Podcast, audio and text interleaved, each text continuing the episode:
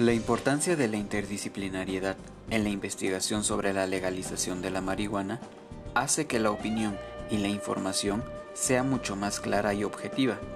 Al ser un tema extenso, las posibilidades de desviar el tema son demasiadas. Sin embargo, con la ayuda de la interdisciplinariedad podemos realizar una investigación mucho más certera. Investigar este tema desde diferentes disciplinas nos da una perspectiva mucho más amplia y nos permite ver con claridad lo que no ven otras personas. Al ser una investigación múltiple, debemos de tener una mente abierta, pero sobre todo, ser imparciales al momento de investigar, pues si buscamos apoyar nuestra postura investigando en otras disciplinas, difícilmente encontraremos algo que nos ayude. Lo importante es ver las ventajas y desventajas que tiene nuestra postura para así poder tener una visión mucho más clara.